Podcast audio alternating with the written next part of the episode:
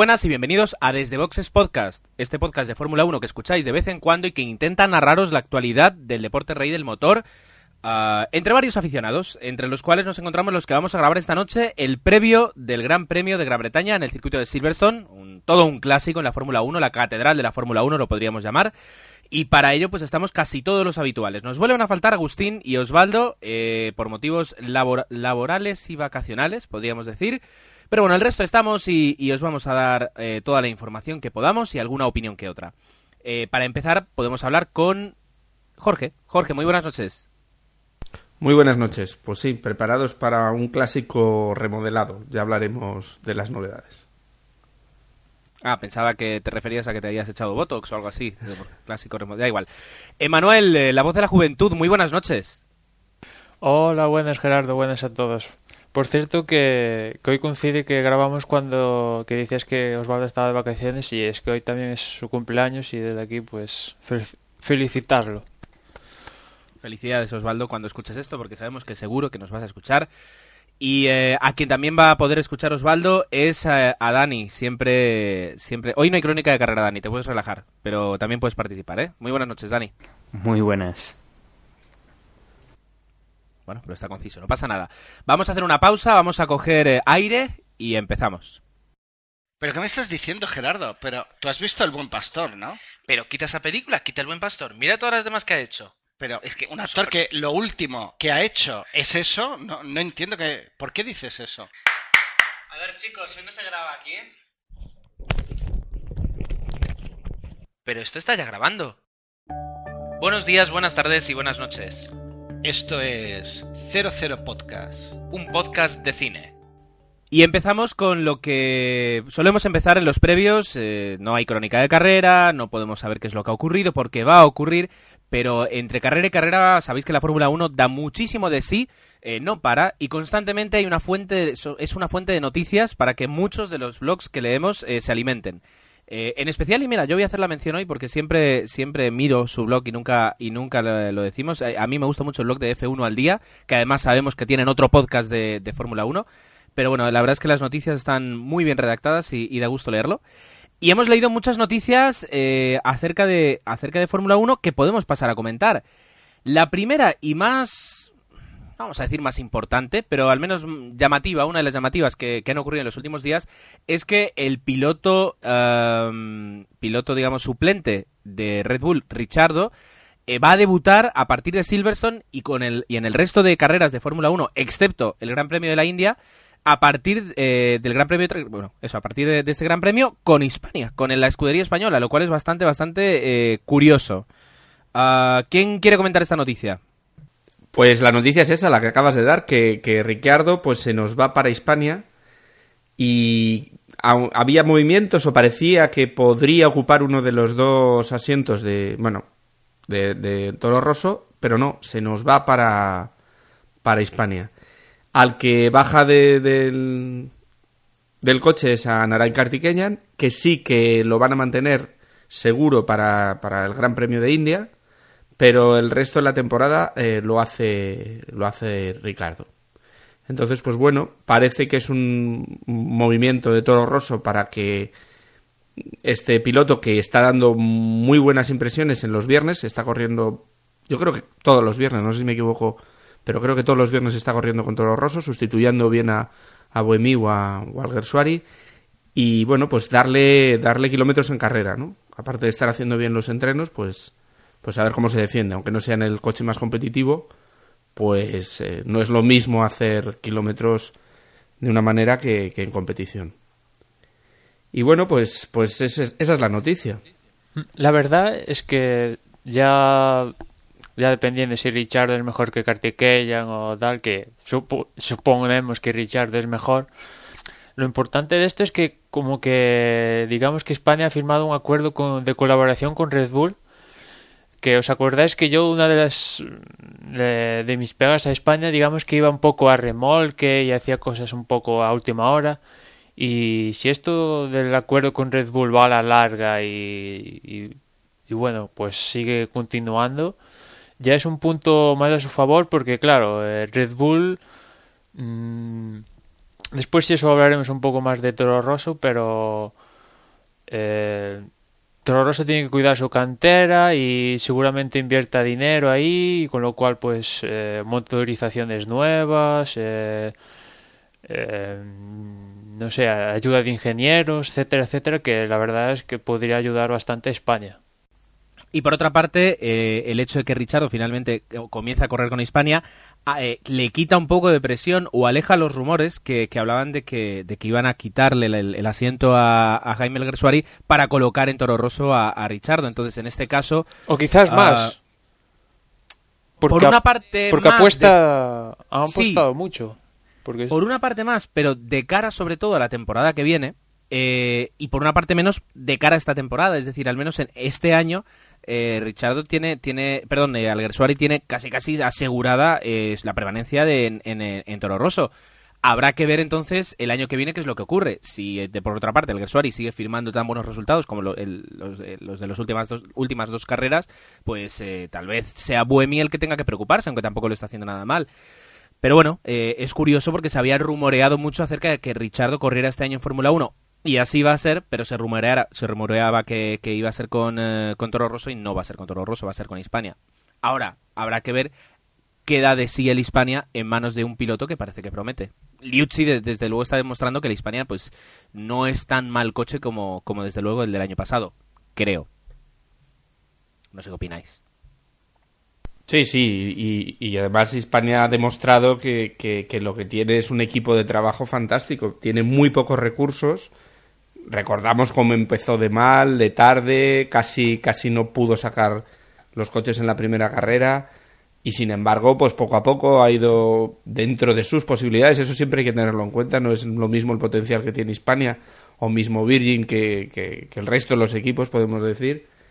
Y cómo con poco con poco dinero, con pocos recursos, son capaces de, por lo menos, oye, se dudaba de que pues este tipo de coches pudieran sobrepasar el 107% y al final pues estamos viendo que no, que, ese trabajo que están haciendo pues los llevan a la última fila, pero, pero se mantienen por lo menos a una distancia aceptable, ¿no? Y mira, y, enlazando un poquito con, con, lo que estamos hablando de, del fichaje de Richardo por parte de Hispania, o de el empujón de, Re, de Red Bull y Toro Rosso a Richardo hacia España, podríamos comentar que otro rumor eh, es el de la venta del equipo Hispania a un banco japonés. Esto nos comentabas algo antes, Dani, ¿verdad? Eh, pues sí, parece ser que, hay un banco pues que está un poco detrás de, comprar Hispania. Deben ver algo de futuro en lo que estáis comentando vosotros ahora.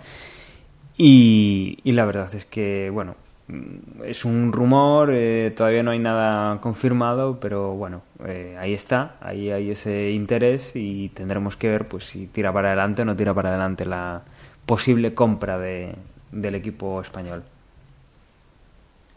Es, eh, hay que tener en cuenta que esto ya es no sé si hay escalas dentro de rumor, pero si llega a haber escala es rumor, super rumor, super rumor, porque bueno, cada vez que sale Caravante en la tele, pues eh, se empeña en decir que, el equipo va a seguir, que se está poniendo más esfuerzo, que quiere poner base en España por fin, y, esto pues vendría al traste con todo eso, ¿no? O sea, por ya desligarse por completo con, con el equipo que bueno, también pues en el último mes también no sé si habéis visto que Caravante se le condenó a una pena de cárcel creo que no sé si muy bien seis meses o una cosa así que claro como es alguien conocido de la Fórmula 1 pues salió ahí en los medios.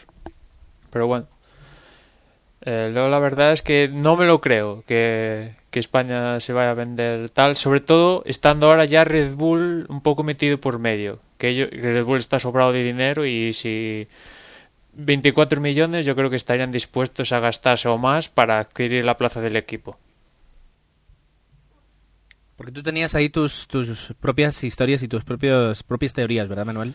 Sí, porque desde Mónaco, eh, Toro Rosso tiene un nuevo patrocinador que es Falcon, que no sé exactamente qué, a qué se dedica la empresa, pero digamos que está dirigida por otra empresa que es Avar, que Avar está metido dentro del accionariado de Mercedes. Eh, y claro, ¿cómo es posible que Toro Rosso y por otro lado esté Mercedes?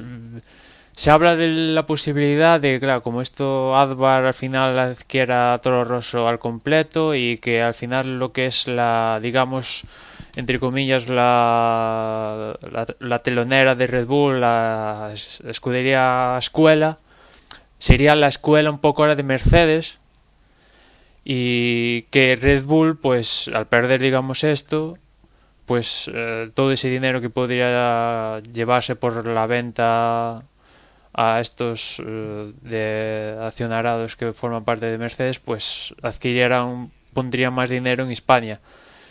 Eh, todo esto, pues, ¿cómo quedaría Alguer Suárez de ser así? Parece que Alguer Suárez tendría, la verdad es que pinta bastante bien, porque dentro de todo este enmarañado de empresas, subempresas, está Abu Dhabi, que Abu Dhabi hace una bueno, Álvaro a su vez es, tiene unas subempresas de Abu Dhabi, eh, que pertenecen a Abu Dhabi. Abu Dhabi tiene como una especie de compañía madre petrolera que ha comprado Cepsa, que Cepsa era española y pues por ahí puede haber juego con Albert Suárez el español para que lo patrocine y lleve lo lleve en sus monoplazas. Es ya sabes cómo es esto de empresas, subempresas, accionariados, etcétera, etcétera, pero digamos que no sé cuándo, pero yo lo que me vuelo a la larga es que Toro Rosso al final acabe siendo de Mercedes o que lleve motores Mercedes o algo involucrado con Mercedes y que Red Bull se desvincule de Toro Rosso y pasa todo a, vincular a España o al menos a hacerse con la,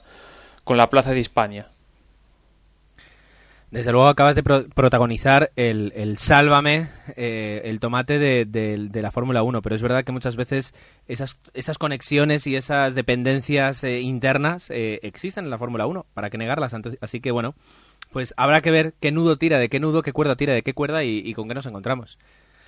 Y mira, podemos seguir hablando de Toro Rosso para hablar de que comentaban, y esta noticia la doy yo, que van a llevar algunas, algunas novedades, pero, pero pocas para Silverstone y luego alguna novedad más especial para, para el eh, Gran Premio de Italia en Monza. Y que luego prácticamente lo que van a hacer será centrarse en el coche de 2012. Dicen que están contentos con el desarrollo del coche de este año, que están por delante de sus previsiones en cuanto a, a eh, puntos en el campeonato. Y, y, que tienen que ponerse ya porque si no se ponen ya mismo pues eh, no tendría o sea no van a tener un coche competitivo para, para el año 2012 Ah, interesante que, ellos consideren que están por delante de sus expectativas. Eso más o menos nos da una idea de, los logros de, Sebastián Buemi y de, y de Jaime Alguersuari, porque es verdad que, que o uno u otro prácticamente en todas las eh, carreras están puntuando y, el Toro Rosso no, no, lo está haciendo nada mal. Ah, y bueno, pues eh, yo creo que pronto tendremos, tendremos más decisiones como la de Toro Rosso de empezar a centrarse en el 2012 y que también las tendremos por parte de las escuderías más grandes como son Ferrari, como son McLaren, porque si el dominio de Red Bull continúa, eh, pues eh, en algún momento van a tener que soltar, soltar eh, las riendas y centrarse en, el caballo ganador del año que viene y a ver si consiguen ese caballo ganador. No sé si pensáis como yo. Sí, y además, bueno, es una cosa que acabarán haciendo un poco todos, ¿no? Después de lo que hablamos en, el último podcast, de, cómo está la situación actual, estamos a punto de llegar a mitad de campeonato y, y es momento de mirar al futuro, es momento de, de no solo acabar esta temporada, sino empezar a, ponerse nuevos, nuevas metas. Y luego, eh, lo que es interesante es eh, que, mm, Ay, se me ha ido, perdón. Son las declaraciones de Fernando Alonso eh, no sé si las queréis comentar alguno de vosotros, en el que dice que no se arrepiente no haber ido a Red Bull cuando en el 2007 suelta, eh, bueno, se va de McLaren por, por, todo lo que nosotros ya sabemos y lo que creo que ya todo el mundo sabe, las, eh, el trato que, bueno, ese trato que, recibió por parte de Ron Dennis que no, no creía que era adecuado para un, bicampeón del mundo. Y, recordáis que en aquel momento se le ofreció un cheque en blanco a prácticamente, bueno, el cheque en blanco vino de Toyota y, también se le ofreció un supercontrato por parte de Red Bull y en ese momento pues eh, Fernando lo rechazó para, para, estar los dos años que estuvo en blanco prácticamente en, Renault antes de recalar en Ferrari. Y Fernando hacía unas declaraciones bastante interesantes. No sé si alguno las ha leído y las quiere comentar, si no las comento yo. Tantas manos no, por favor. En las que, en las que básicamente el resumen es que eh, dice que es más importante para él y cree que para un piloto de carreras es más importante competir para Ferrari que ganar un campeonato del mundo. Viene a decir que es verdad que ahora mismo podría tener uno o dos campeonatos más, pero que eso también se lo puede dar Ferrari, tal vez no ahora, pero, pero eh, en un futuro próximo, y que mientras tanto está corriendo con la mejor escudería del mundo. Y, la verdad es que no sé hasta qué punto pues eh, podemos creernos esas declaraciones o son pues una forma de, de salir al paso a una pregunta en la que te dicen si no preferirías estar en Red Bull entiendo y yo creo que para todos, eh, todos tenemos eh, un punto de... Vemos a Ferrari como una escudería diferente del resto de todas las que existen en Fórmula 1. No sé si hasta el punto en el decir que vale más que un campeonato del mundo o no. Si a, mm, perdón, si a Jenson Button le pregunta si cambiaría eh, si cambiaría el campeonato del mundo que consiguió con Brown GP por un por un asiento en Ferrari, pues no sé no sé qué nos diría. No sé si, si opináis algo sobre esto. Yo creo que Fernando consiguió algo ya bastante bastante bueno cuando ha ganado dos grandes, bueno, dos grandes premios. Cuando ha ganado dos campeonatos del mundo con una escudería que no era de las más punteras de, de aquel momento. Eh, por delante tenían, ha competido con los Ferrari, ha competido con los McLaren y él pues ha conseguido con una escudería modesta que además es la que le dio pues esa primera oportunidad importante la Fórmula 1 y bueno, yo creo que con eso, pues eh, siempre ha dicho que, se, que, ya estaba, ya había conseguido pues el, el, hecho de haber ganado algo. Ahora él lo que buscaba pues era un poco pues hacer su sueño realidad y, y oye, si alguno de nosotros piensa pues eh, oye, ¿y con quién te gustaría correr en Fórmula 1? Te seguramente dirías, no, o sea, a mí me da igual, yo quiero ganar. Seguramente nosotros diríamos, joder, pues a mí me gustaría correr en Ferrari o me gustaría correr en McLaren. Seguramente tengamos un equipo pues que sea el que nos gusta. Fernando Alonso ya no tiene nada que demostrar, yo creo que ya lo ha ya lo ha demostrado con esos dos títulos, ahora está corriendo para, para el equipo pues que supuestamente y a priori era el que él soñaba y oye, pues mira, igual él está a gusto en el equipo y no necesita ahora ganar esos títulos porque piensa o sabe que los va a poder ganar en el futuro. Si es así, pues mira, me parece correcto. Que sea para para decir, pues, oye, qué, qué pena, ¿no? No haberme metido con, con, los Red Bull y estar ahí ganando títulos del mundo. Pues mira, si, si lo dice para, para no tener que reconocerlo, pues mira, también, o sea, da, igual, o sea, ya ha demostrado que es un gran piloto, ya ha ganado dos, dos grandes títulos y, lo que tenga que hacer lo hará y, y no tiene por qué dar eh, ninguna justificación a nadie. Recordar que, como decía Gerardo, Red Bull le ofreció, al parecer, bueno, lo que di dicen es que al irse de McLaren, pues le ofreció Red Bull eso, un super contrato, y al, y al siguiente año se lo volvió a ofrecer para el 2009 y, y ahí pues también dijo que no. Ya sabéis que en el 2009 fue el año en que ganó el Mundial Baton y Red Bull con el cambio de normativa y con Vettel estuvo ahí arriba. Y también le preguntaban pues si, un poco dijo que no a Red Bull pues, por, por si estaba Vettel y bueno, un poco esto que si volvería a compartir equipo con, con Hamilton o con Vettel o con quien fuera y sus declaraciones es que sí, sí, que él está encantado que estaría encantado de competir con Hamilton o con cualquiera, pero nunca, nunca competiría con McLaren. Y la verdad es que Alonso diga esto de McLaren, le quedaron, ha, salido muy escocido de McLaren. ¿eh? Que diga que estaría encantado de competir con Hamilton en otro equipo que no sea McLaren, ya es un poco. Pero yo creo que lo, lo, que demuestra es que, que, la única puerta que ha cerrado es esa, ¿no? Y, y, luego, y luego las declaraciones a mí me parecen pues muy, pues le preguntan directamente si prefiere dos campeonatos y es que a toro pasado, y nunca mejor dicho, da un poco igual. O sea, si es que ya da igual, yo estoy en Ferrari y mi objetivo es otro. ¿Prefieres? No, no, yo estoy en Ferrari y lo mío es estar en Ferrari, claro. Es, es, que ahora a saber si ficha Alonso por Red Bull en el al acabar el contrato con McLaren, vete tú a saber lo que pasaría en Red Bull o, cómo iría la cosa. Es que ya nos ponemos en suposiciones que igual Red Bull arrasaría o igual no, o vete tú a saber, claro, es que... Eh, lo, lo, que es seguro es que, digamos que dentro de eso, Ferrari siempre te garantiza ciertas garantías que Red Bull en ese momento no se las podía garantizar y, y, y, hay pocos equipos que te puedan garantizar victorias, al menos, y son McLaren, eh, Ferrari y para, y ya vamos contando. Ahora Red Bull, pero vamos. Sí, pero en ese momento... Bueno, dijo. No, no, dale, dale. Bueno, eh, que hay un precedente de un gran corredor que abandonó un equipo campeón, que abandonó un equipo que no estaba en sus mejores, eh, en sus mejores horas porque había uno más puntero en tecnología y que la jugada no le salió nada bien. Eh, fue Senna cuando dejó McLaren y se fue para, para Williams. Pero bueno, todos concluyen que acabaría ganando Senna ese mundial, ¿eh? Bueno, eh, suposiciones, pero ¿cómo acabó el campeonato tras que la muerte de Senna, que al final acabó dominando Williams, no ese año, pero los siguientes? El, año siguiente y el posterior ganaron pilotos de Williams.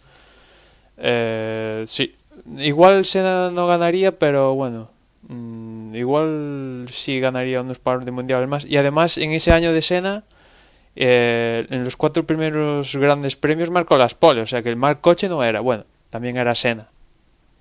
Bien, hasta aquí la discusión. Eh, vamos a ver, yo creo que, que, ahí quedan los comentarios, tampoco le vamos a, dar mucha más importancia. Pero bueno, ¿qué va a decir? Tampoco va a decir que sí se arrepiente. Menudo palazo sería para menudo palazo sería para, para todos. Bueno, ya se confirma y finalmente pues se acaba el culebrón de los motores, que en el 2014, no en el 2013 como iba a ser, sino finalmente en el 2014, habrá motores nuevos en la Fórmula 1. No van a ser los motores que la FIA quería, sino que finalmente la FOTA, en este caso los equipos, eh, han, han impuesto su decisión. Dani tiene toda la información sobre la noticia.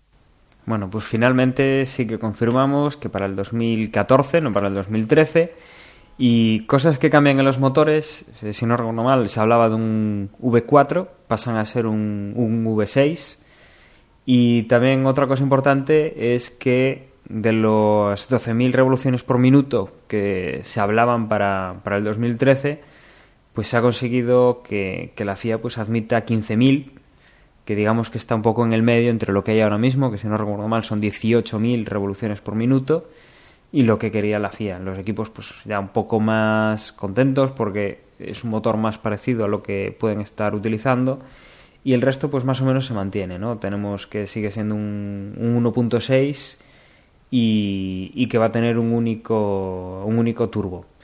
Eh, en principio pues el también va a disponer del KERS, que bueno, ya habíamos ya habíamos comentado que se va a apostar por él y, y poca novedad más hay. Eh, sabemos que eso, nos quedan este año y, y dos campeonatos más con, con, los motores actuales y que a partir del 2014 pues veremos una, una nueva Fórmula 1 o supongo que veremos una nueva Fórmula 1 con unos motores distintos. Un, un KERS que a partir del, de ese año ya no se conocerá como KERS, sino como ERS ya que bueno se aumentará la potencia del mismo y ya no ya las baterías no se recargarán por la cinética que se genera pues eh, al frenar el coche sino que habrá otras otras energías que harán que se aumente la batería y por eso ya no se llamará eh, KERS más que ya no será el frenado es ya no será el frenado únicamente y, entonces ya pues se le quitan el kinetic, el cinético para, para cargar las baterías con, con incluso también el, decían el calor de los frenos, con bueno, con, con todo lo que puedan. Y, y, la verdad es que puede ser interesante eh, el desarrollo que puede dar cada equipo, porque como hemos visto en los años en los que ha habido KERS, eh, da muchísimos dolores de cabeza. Es algo muy complicado, muy nuevo todavía que, que los ingenieros todavía no conocen bien. Eso puede ser interesante de cara ves, a, ver la, la, evolución de cada ¿tú ves, equipo. Gerardo, paneles solares para 2014-2015? No, porque si no, no se podría poner publicidad. si no, seguro que, que alguno lo, lo, lo, implementaba, pero no, no creo. A los equipos por, por el en publicidad, publicidad igual.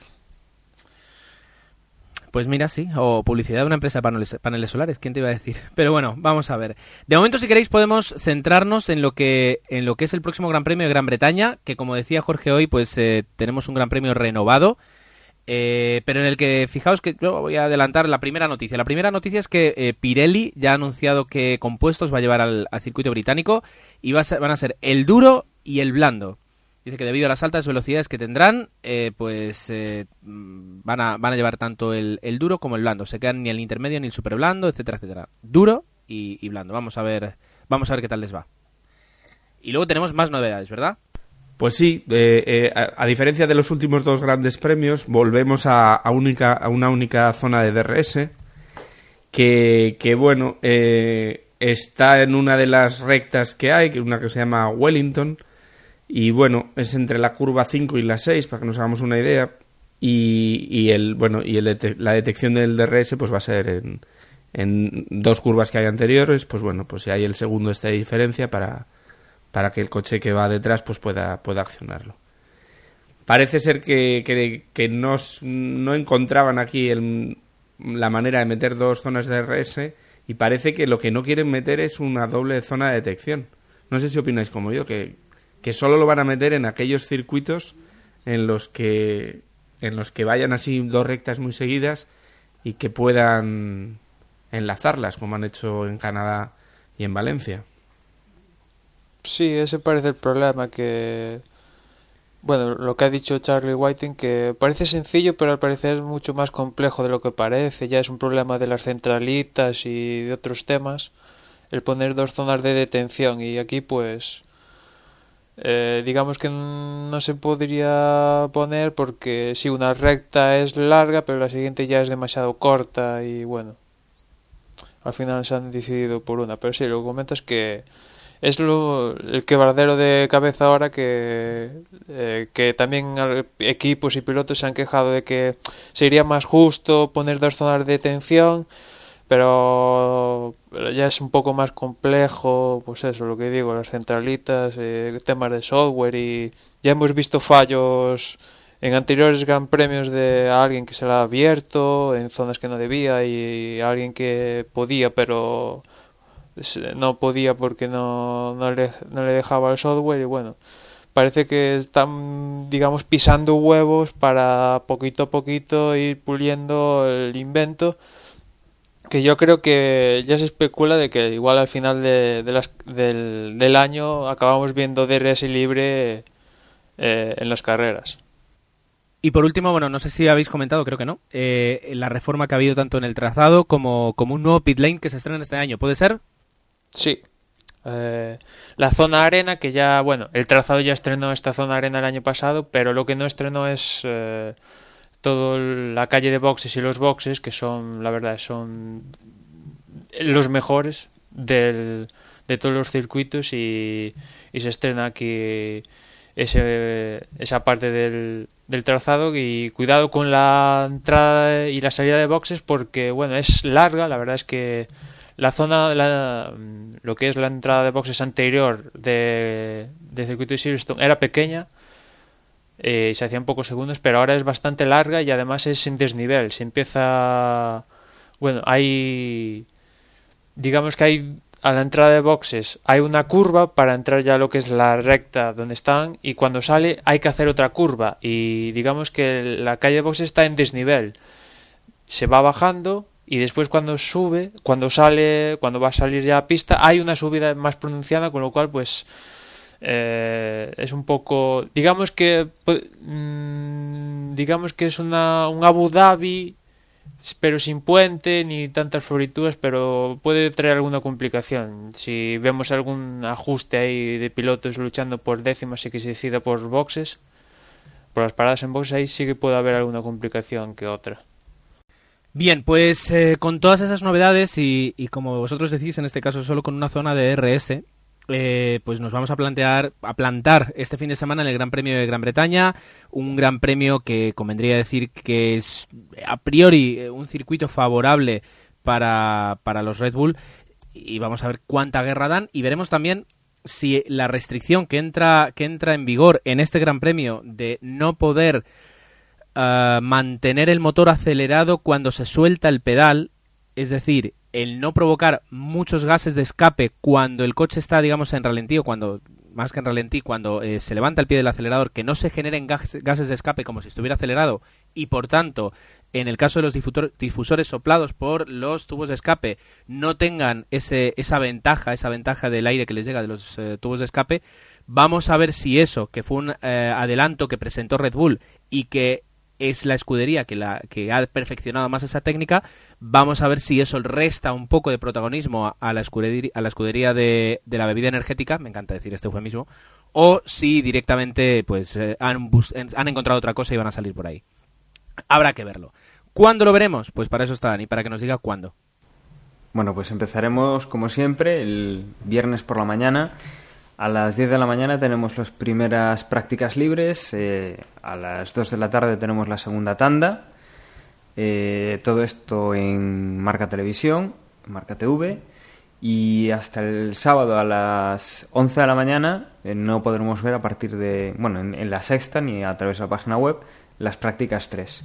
La calificación, como siempre, 2 de la tarde el sábado y la carrera también a las 2 de la tarde el domingo aunque estemos en bueno estemos en Gran Bretaña que tiene una hora menos que en España recordemos que se mantiene pues el horario europeo normal de las carreras de Fórmula 1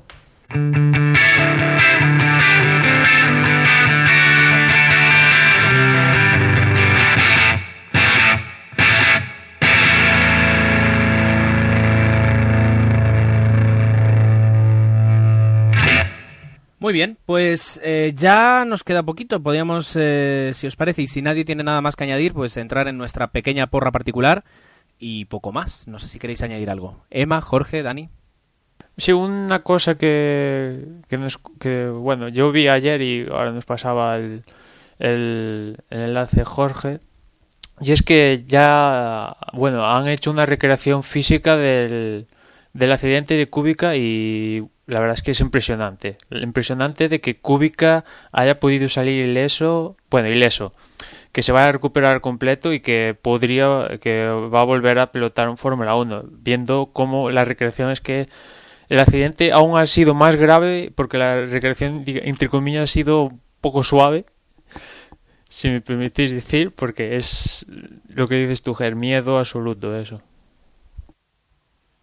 Sí, y ya no solo que, Robert Kubica saliera vivo y que se haya recuperado, sino también que su copiloto saliera ileso, porque más allá de algunas magulladuras y algunos cortes, eh, salió ileso, lo cual es, es también alucinante.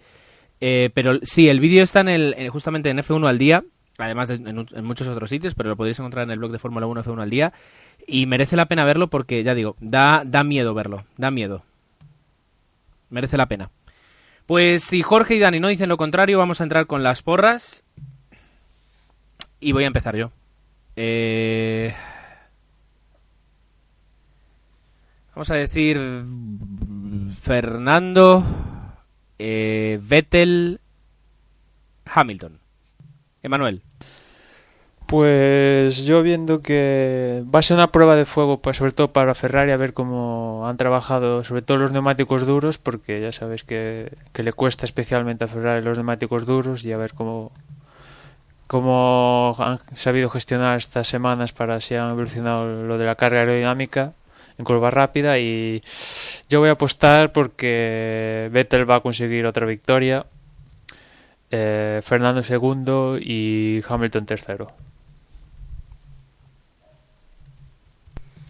Pues yo copiaría a Emma, pero bueno, voy a cambiar algo. Estoy de acuerdo contigo que, que los Red Bull van a volver a ganar y van a ganar con autoridad porque esto que comentaba Gerardo del, del, del difusor y tal, que si le iba a restar potencia o prestaciones a Red Bull, pues yo creo que no. Realmente es un coche que va muy bien con carga aerodinámica.